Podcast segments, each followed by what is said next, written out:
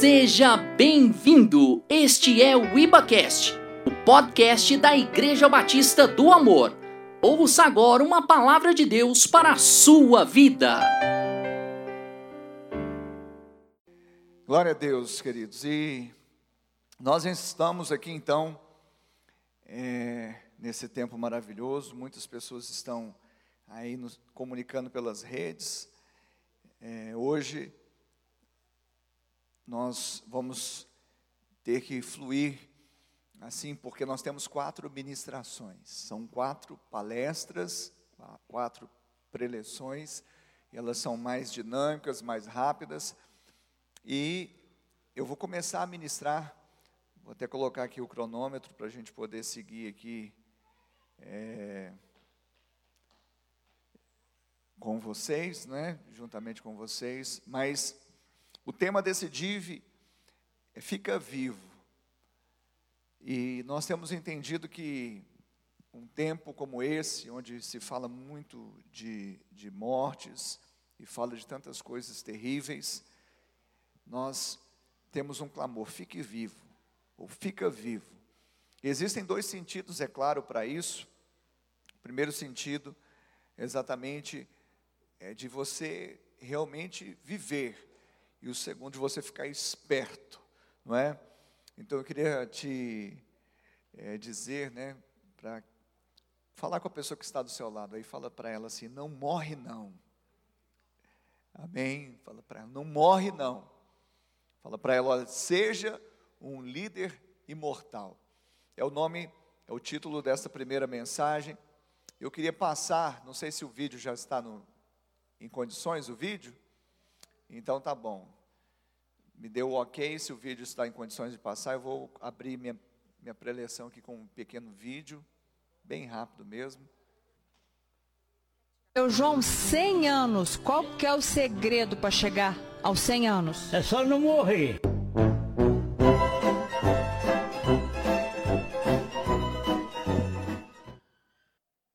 Aqui vai ser assim, né? À medida que a gente passar alguma coisa, precisar tirar o púlpito, então, é, essa foi uma reportagem que fizeram, realmente com o senhor João, completando o centenário dele.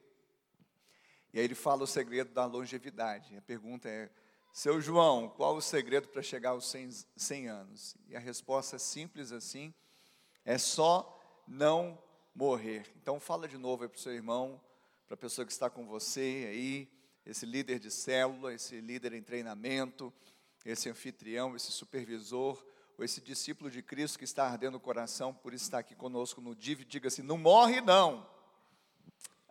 Eu queria te convidar a abrir a sua Bíblia. Abra comigo em Juízes, capítulo 2. Juízes, capítulo 2, verso 2, verso 6 ao 10. Juízes, amém. Depois, se alguém puder falar para as crianças baixarem um pouquinho ali, porque me desconcentro, aqueles que sabem, né? Isso. Então, é, Juízes 2, de 6 a 10, diz assim: eu vou, na verdade, eu queria ler na, na nova tradução da linguagem de hoje, e eu achei interessante essa versão e eu queria ler então, nessa versão, Juízes 2, do verso 6 ao 10, e diz assim: Josué mandou embora todo o povo de Israel, e cada homem foi tomar conta do seu pedaço de terra. O povo de Israel serviu a Deus, o Senhor, enquanto Josué viveu. Depois que ele morreu, eles ainda continuaram a servir o Senhor enquanto viveram os líderes que tinham visto tudo o que o Senhor havia feito por Israel. Josué, filho de Num, servo do Senhor, morreu com a idade de 110 anos. Ele foi sepultado no seu próprio pedaço de terra, em Timate, Eres, na região montanhosa de Efraim, ao norte do monte Gaás. Todas as pessoas daquela geração também morreram, e os seus filhos esqueceram o Senhor e as coisas que ele havia feito pelo povo de Israel. Então, nós temos dois versículos chaves aqui. O primeiro deles é o verso 7 que diz assim: essa é a nova tradução na linguagem de hoje. O povo de Israel serviu a Deus, o Senhor, enquanto Josué viveu. Enquanto, durante. Então, enquanto Josué viveu, o povo serviu ao Senhor. E o verso é, 7 diz assim: esse é o 6, o 7. Eles ainda continuaram a servir o Senhor enquanto viveram os líderes. Enquanto viveram os líderes, eles serviram ao Senhor. Enquanto Josué viveu, eles serviram ao Senhor. No verso 10 e verso 11 diz assim: Todas as pessoas daquela geração também morreram, e os seus filhos esqueceram o Senhor e as coisas que ele havia feito pelo povo de Israel. Então o povo de Israel pecou contra o Senhor.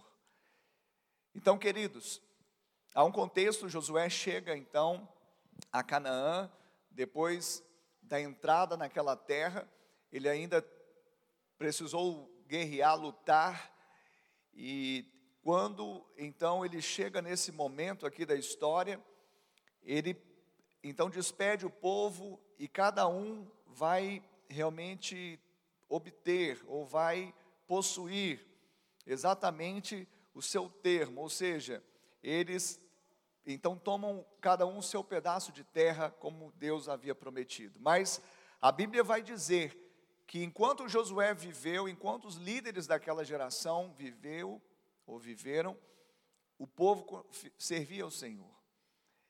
E quando eles morreram, quando Josué foi sepultado, quando morreu os líderes daquela geração, então o povo passou a pecar. O povo se esqueceu daquilo que havia sido ensinado. Então, eu quero que você fale novamente: não morre, não, fica vivo. Sabe por que, que essa vai ser uma máxima aqui para nós, nessa primeira palestra? É porque nós temos uma geração para ganhar, para consolidar, para discipular e para enviar. Nós temos uma geração que ela precisa exatamente da transmissão daquilo que temos recebido de graça. Nós não podemos nos calar o morto não fala, mas você e eu que vivemos, nós falamos e profetizamos. Nós somos a geração profética atual. Nós somos os profetas dessa geração. Lá em Provérbios capítulo 29, no verso 18, na nova Bíblia viva, em português, diz assim: quando, se não, quando não se pode contar ao povo os mandamentos de Deus, a sociedade vai de mal a pior. Então, quando não há uma profecia, o povo se corrompe. Quando não há uma geração profética que pode abrir a boca para testemunhar, para falar, para encorajar, a tendência é que o povo se corrompa, a tendência é que a sociedade, nessa versão, vá de mal a pior. E nós declaramos que isso não vai acontecer na nossa geração, porque eu e você temos um legado. Eu e você fomos chamados pelo Senhor para realmente influenciarmos uma geração e profetizarmos vida. Será que você pode dizer amém? Será que você pode dizer glória a Deus? Mas alguém poderia falar, pastor, Josué morreu. Sim, a sessão que nós lemos aqui de Juízes 2, de 6 a 10, é uma sessão que fala, tem um título aqui, a morte de Josué. Sim, Josué morreu, mas o, se a gente for comparar com, por exemplo, o seu João do vídeo, o seu Josué viveu mais do que o seu João. O seu Josué viveu 110 anos, então ele foi longevo, ele teve longevidade. E se alguém perguntasse para o seu Josué, seu, seu Josué, qual que é o segredo de chegar aos 110 anos, eu creio que ele diria também na sua simplicidade, como seu João, é só não morrer, é só não morrer no deserto. Simples assim? Olha, eu quero trabalhar com vocês então exatamente isso. O que que você e eu, o que que nós precisamos, o que que o líder precisa para não morrer? O que que ele precisa? Primeiro, ele precisa parar de pensar em morte. ele precisa parar de ter medo da morte. Sabe, é interessante que algumas pessoas têm tanto medo da morte que elas ficam paralisadas. Elas deixam de viver o melhor de Deus. E o líder, ele precisa parar de pensar na morte. Ele precisa parar de ter medo da morte. O nosso medo não deveria ser é, que a nossa vida estivesse chegando ao fim, mas que a nossa vida nunca tivesse um começo. O nosso maior temor deveria ser da nossa vida nunca ter tido um start, um começo. Pastor, mas eu já estou vivendo, meu coração, não, não estou falando de coração pulsar, o, sangue correr na sua veia, estou falando de um sentido para a sua vida. Então, para o líder não morrer, primeiro ele precisa parar de pensar em morte. Ou seja, como é só não morrer, ou seja, é só não pensar nisso. Eu me lembro que quando eu saí da gloriosa e bicentenária Polícia Militar de Minas Gerais, quando eu dei baixa e, ser, e, e saí depois dos meus 18 anos lá, eu me lembro que quando eu decidi, a minha esposa Ana, pastora Ana, chegou para mim e disse: Agora você não morre, não, hein? Falou desse jeito para mim. Você acredita, pastor Gênison? E aí eu disse comigo mesmo, eu fiquei falando assim, uai, morrer? Isso não estava nos meus planos nos próximos 40 anos. Mas já que, né, de toda forma, já que é para deixá-la mais confiante, para ela sentir mais firmeza, aí eu cheguei para ela e falei assim: eu prometo.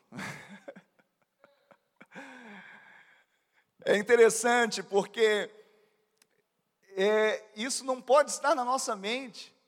Eu não posso estar vivendo aqui, amanhã eu vou morrer, depois de amanhã eu vou morrer, ai meu Deus, o que, que vai acontecer? Mas esses pensamentos, por mais bizarros, entre aspas, que pareçam, por mais assim, sabe, sem nexo que pareça nessa mensagem, mas muitas vezes nós cancelamos, nós sabotamos os nossos sonhos, nós sabotamos os nossos projetos, nós sabotamos muito mais os projetos de Deus na nossa vida quando nós apenas existimos.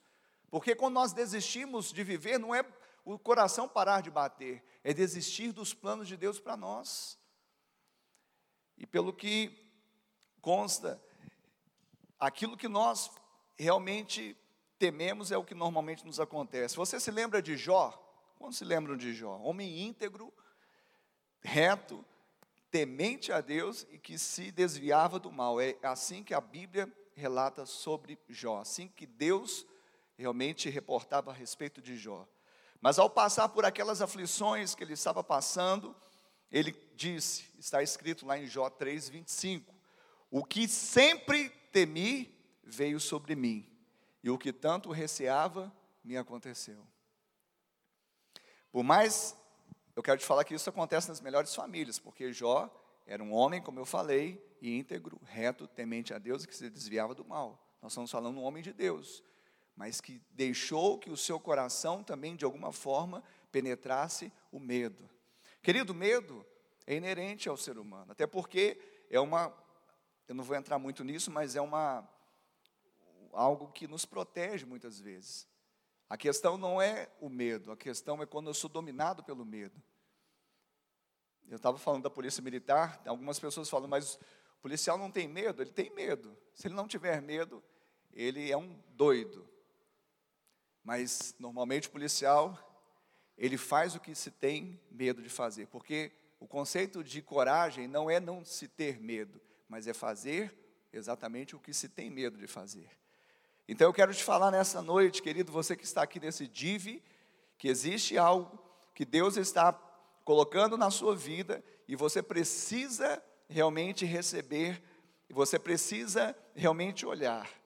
Uma geração, preste atenção nisso, uma geração, se quiser anotar, que não sobe para Canaã, porque tem medo de morrer nas mãos dos filhos de Anak, na verdade já morreu e se esqueceram de enterrá-la. Então, o deserto não matará ninguém, senão será apenas sepultura para enterrar aqueles que já estavam mortos dentro de si mesmos. Mataram a promessa dentro de si, aqueles espias. Não possuíram a terra, não subiram a Canaã, não obstante 40 dias eles poderiam estar dentro. E não foi Deus quem os matou no deserto, mas eles já estavam mortos e o deserto só foi sepultura aberta para que eles morressem, ou seja, fossem enterrados porque já estavam mortos os sonhos, os projetos. O líder não pode morrer. Essa geração não pode morrer. E o primeiro, a primeira necessidade, o que é, primeiramente nós necessitamos é parar de pensar na morte. Segundo, como que eu faço, pastor? Sendo líder ou sendo um discípulo de Cristo que influencio. Eu não, eu entendi, não, não posso morrer, é só não morrer. Eu preciso ser um líder que, que realmente ele, ele ele, ele transcende, ele tem uma liderança eterna. Então, segundo, ele precisa liderar a si mesmo. Liderar a si mesmo fala da autoliderança, fala do autocontrole emocional, fala da autodisciplina. E nós precisamos disso porque quando nós não nos controlamos, quando nós não, se, não nos disciplinamos, quando, quando nós não tem, temos o controle emocional, a estabilidade emocional, normalmente o nosso coração, como a palavra diz, que é enganoso, ele sabota, a alma sabota, os pensamentos sabotam, até os nossos olhos sabotam o que o Senhor já está vendo lá na frente, e por isso, muitas vezes, nós já matamos os sonhos de Deus, matamos os nossos próprios sonhos e nós cometemos um auto-extermínio espiritual. Porque lembre-se, não é morte física que eu estou falando, mas é morte de ministério, de projetos, morte espiritual. Você sabe quem é o mais difícil desafio de liderança? Bill Hybels, pastor da igreja Willow Creek, ele faz essa pergunta: quem é o mais difícil desafio de liderança? Você tem dúvida? Letra A, Pastor Ricardo. Letra B, letra B, Zezinho da sua célula. Letra C, a Dona Chiquinha da esquina. Letra D, eu falei direitinho? Você. Se você marcou a letra D, você está correto, sua resposta. Ele diz que eu, ou você nesse caso, a quem se dirige a pergunta é a pessoa mais difícil ou é o desafio mais difícil da liderança. Interessante que o filósofo, o filósofo Platão, ele tem uma frase que diz assim: a primeira e a maior vitória é a conquista de si mesmo. A primeira e a maior vitória é a conquista de si mesmo. O John Maxwell, o grande líder cristão, ele diz: a primeira pessoa que você lidera é você mesmo. Isso é muito interessante, porque isso fala desse, desse protagonismo na vida. Não é ficar refém das emoções, dos sentidos, sabe? Não é ficar, muitas vezes, é, reunindo desculpas para não viver, para não realmente, sabe, se converter ao centro da vontade de Deus.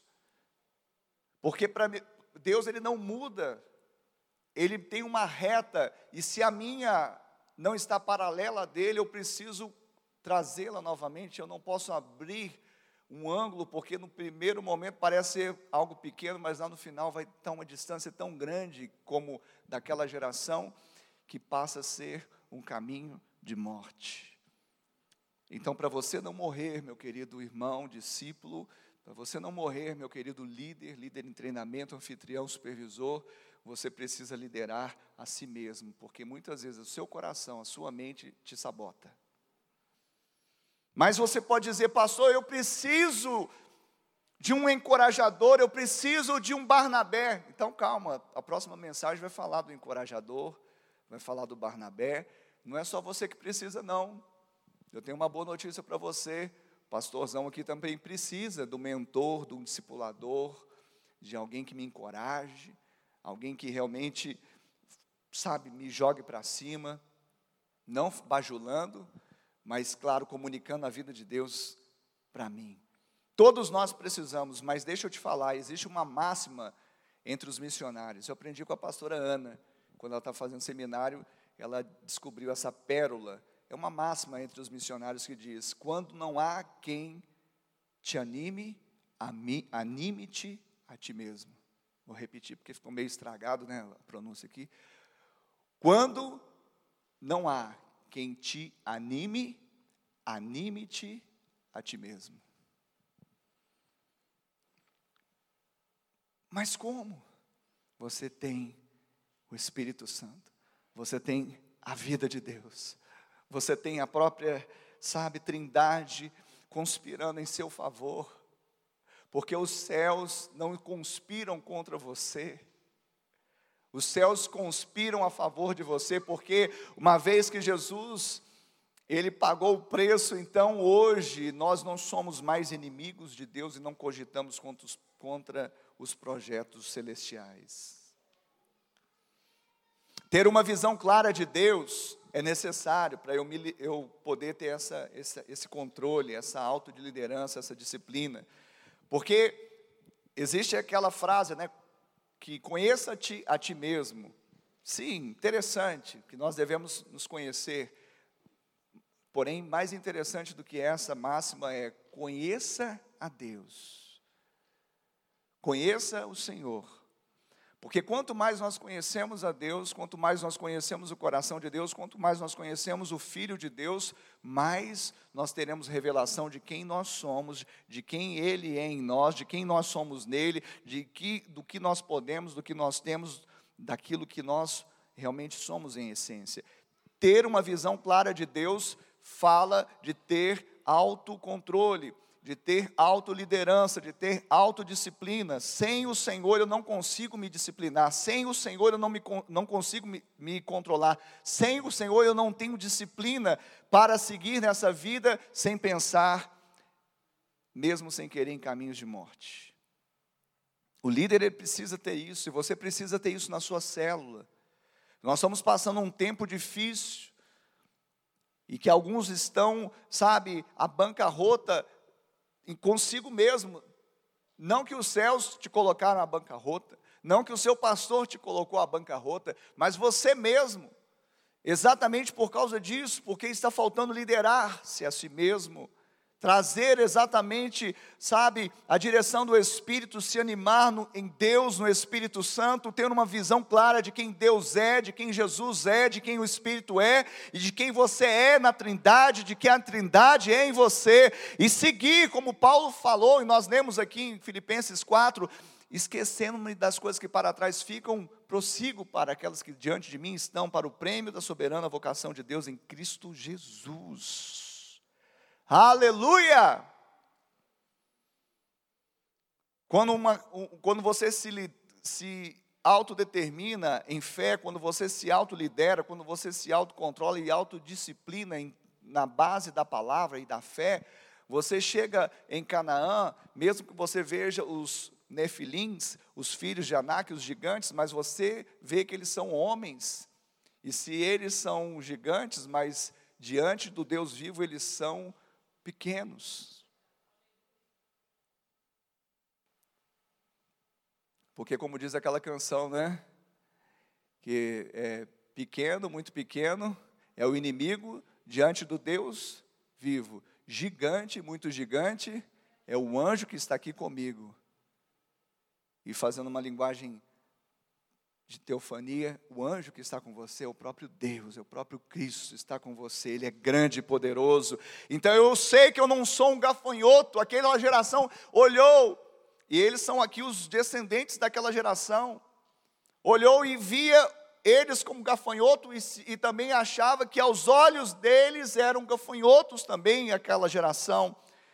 Eu sei que eu não sou um gafanhoto, eu sei que eu, que eu tenho a vida de Deus, eu sei quem eu sou, eu sei quem eu tenho, o que eu tenho, eu sei o que eu posso.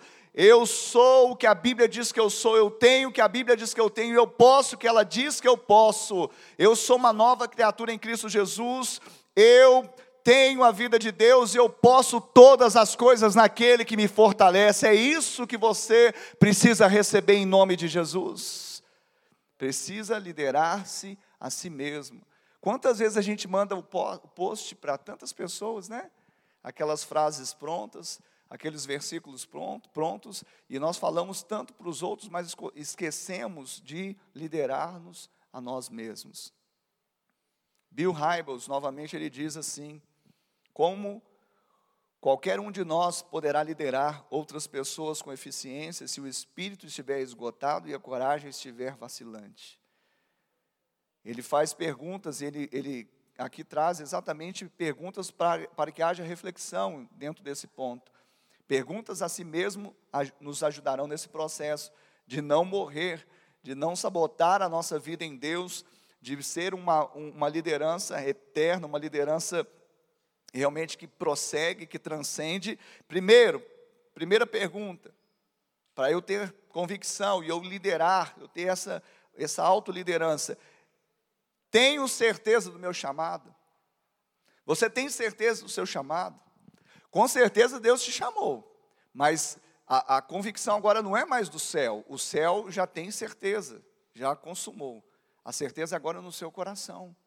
Você tem certeza do seu chamado? Ah, eu, eu vou perguntar para o pastor, ei, o céu já tem convicção, o pastor também, tá bom? Já falei com ele, ele falou que tem convicção. Eu conheço ele. A questão é: você tem convicção do seu chamado? Tem certeza do seu chamado? Algumas pessoas vêm entregar a célula.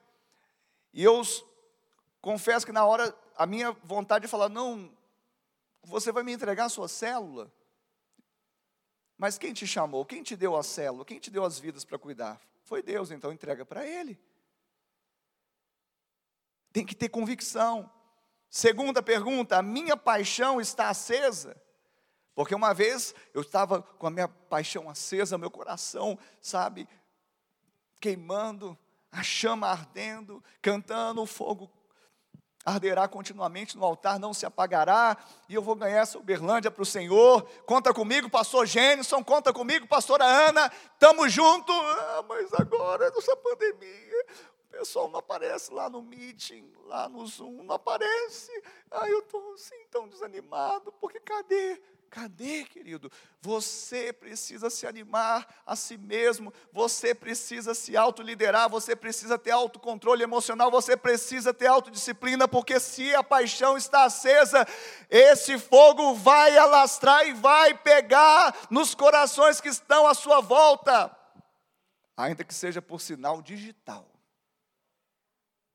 Que eu tenho visto isso.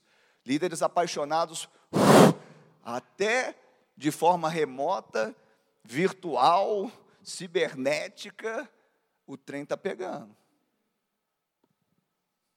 Isso, última pergunta, meu Deus, 26 minutos. Meu amor por Deus e pelas pessoas está aumentando? Porque quando nós viemos para o ministério, viemos para o chamado, o que mais nos motiva é o amor por Deus, nós queremos ficar na casa de Deus, nós queremos orar, nós queremos ler a palavra, nós queremos jejuar, nós queremos, sabe, nos quebrantar, nós queremos louvar, nós queremos, sabe, e nós queremos ganhar vidas, ganhar almas, porque assim como eu fui conquistado, também eu vou conquistar, assim como eu fui amado, assim eu vou amar, assim como eu fui perdoado, eu vou perdoar. Eu não quero ver os meus parentes, os meus amigos, sabe, se perdendo, porque eu tenho vida, eles estão na morte, mas quando eu o meu amor, ele não aumenta, a tendência não é estabilizar, é diminuir. Não existe status quo na fé. Ah, eu vou manter aqui. Não, não existe manutenção de fé. A nossa fé, ela é crescente. A vereda do justo, que é a sua vereda, que é a minha vereda, é como a luz da aurora, só vai brilhando, vai brilhando, vai brilhando, vai brilhando, até ser dia perfeito. Então, o meu amor por Deus e pelas pessoas está aumentando. E finalmente, terceira questão para você não morrer e ser um líder imortal. Você precisa se tornar um imortal. Pastor, mas é redundante, mas é isso mesmo. Para não morrer e para se tornar, para você ser uma liderança eternizada, transcendente, você precisa se tornar um imortal. Olha só o que que um poeta, poeta dra, dramaturgo do século XVIII, ele disse. Johann von Schiller, aquele que deu o melhor de si para a sua própria época, viveu para todas as épocas. Meu Deus, vou repetir: aquele que deu o melhor de si para a sua própria época, viveu para todas as épocas. E eu tem um outro poeta da atualidade, não é tão conhecido como Johann von Schiller, mas é Ricardo von Arturo, ele diz assim: O que fazemos aqui vai ecoar para a eternidade? Você se torna transcendente, você se torna eternizado exatamente pelo amor, porque o amor, tudo que ele produz permanece, o que ele toca eterniza, o que ele toca enriquece. Então, quando eu vivo no amor de Deus, eu me torno imortal, porque o amor jamais acaba. Então, eu vou fazer exatamente aquilo que não vai ficar aqui, porque tudo vai passar, mas o amor de Deus vai permanecer. Sabe? Você precisa entender, para terminar, não queira apenas existir. Porque quando fala assim, na pergunta que não quer calar, não morre, não. Seja um líder imortal. A gente pensa assim: eu, eu só não posso bater com as, com as, com as botas, com a, fechar o paletó, não é alguma coisa assim. Bater com as dez, com as sete, com as dez, com as dez. Não posso só não bater com as dez, só não posso fechar o paletó. Mas aí você vive só existindo, não é isso. Não queira apenas existir 70, 80 anos, porque você sabe que passar disso é enfado e canseira, mas lembre-se que Cristo está em você, ou seja, a eternidade está dentro de você. A eternidade é esta, a vida eterna é esta, que conheço a Ti, como único Deus, e a Teu Filho, a quem Tu enviaste. Josué morreu, o seu legado não. Viveu longevo, 110 anos, e ele foi enterrado exatamente na porção que cabia a ele. Querido, até depois da morte, a sua fé vai falar. Até depois da morte, o seu legado vai falar. Até da, depois da morte, você ainda possui, sabe, as promessas de Deus. Josué foi sepultado no termo, no pedaço de chão que lhe foi prometido. E olha que ele foi aquela, aquela geração, como a de Caleb, que não morreu no deserto. Josué morreu, aqui nesse contexto, fisicamente, mas o seu legado não. Inclusive, os feitos dele, que fala dos heróis da fé, no Hebreus 11, lá em Jericó, foi relatado. Ele foi eternizado. Josué é um tipo de Cristo. E para encerrar, sabe quem é o tipo de Cristo nos dias atuais? Você. Amém? Glória a Deus. Obrigado por acessar o IbaCast. Acesse nossas redes sociais. Siga Igreja Batista do Amor. Até a próxima!